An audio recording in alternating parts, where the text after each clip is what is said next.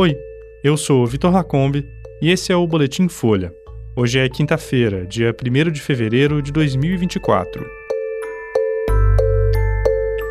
Copom corta a taxa de juros em meio ponto pela quinta vez consecutiva. Governo Lula cria secretaria para fiscalizar bets. E Justiça condena empresário Luciano Hang a pagar 85 milhões de reais por assédio durante campanha eleitoral.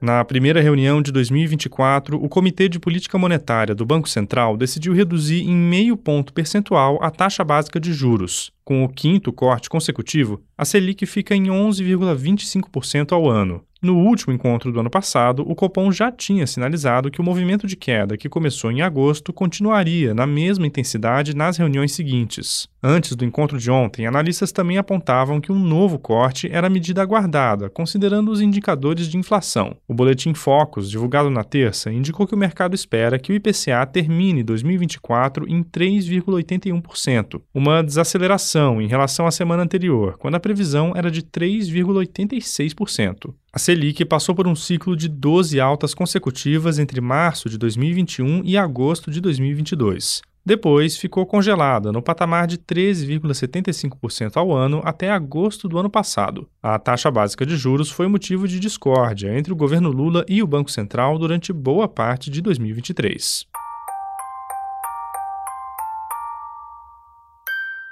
O governo Lula criou ontem a Secretaria de Prêmios e Apostas, que vai ser responsável pela regulamentação e pelo monitoramento do mercado das bets e dos jogos online do país. Vinculado ao Ministério da Fazenda, o órgão vai ter três subsecretarias: de autorização, de monitoramento e fiscalização e de ação sancionadora. Segundo a Fazenda, a nova secretaria também vai executar ações para prevenir a lavagem de dinheiro e transtornos associados ao jogo compulsivo ou patológico. Em dezembro, o Congresso concluiu a votação do projeto de lei que regulamenta as apostas de alíquota fixa, como as bets, e também a autorização para cassinos online. A lei prevê uma alíquota de 12% sobre a arrecadação das empresas, descontado o pagamento dos prêmios. Já os apostadores devem pagar 15% do valor obtido com as premiações. As apostas online foram liberadas no Brasil em 2018, mas a demora na regulamentação permitiu que o mercado fosse dominado por casas com registro em outros países, atuando sem regras claras nem fiscalização. A Fazenda abriu um cadastro para as empresas que querem atuar no país e 134 manifestaram interesse até agora.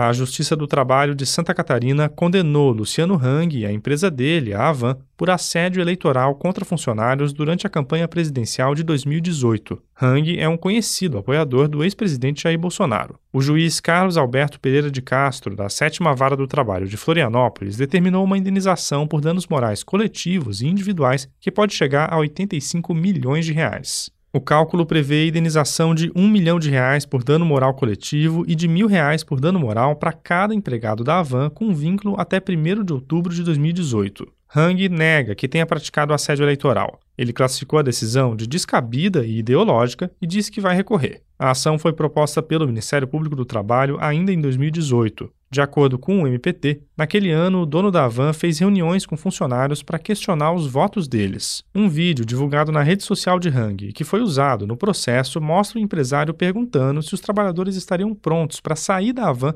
dependendo do resultado das eleições, sugerindo que ele poderia demitir 15 mil pessoas. Segundo a acusação, Hang também teria feito uma pesquisa de intenção de voto entre os funcionários. Esse foi o Boletim Folha, que é publicado de segunda a sexta, duas vezes por dia, de manhã cedinho e no final da tarde. A produção é de Daniel Castro e Gabriela Maia e a edição de som é do Rafael Conkle. Essas e outras notícias você encontra em folha.com. Até mais.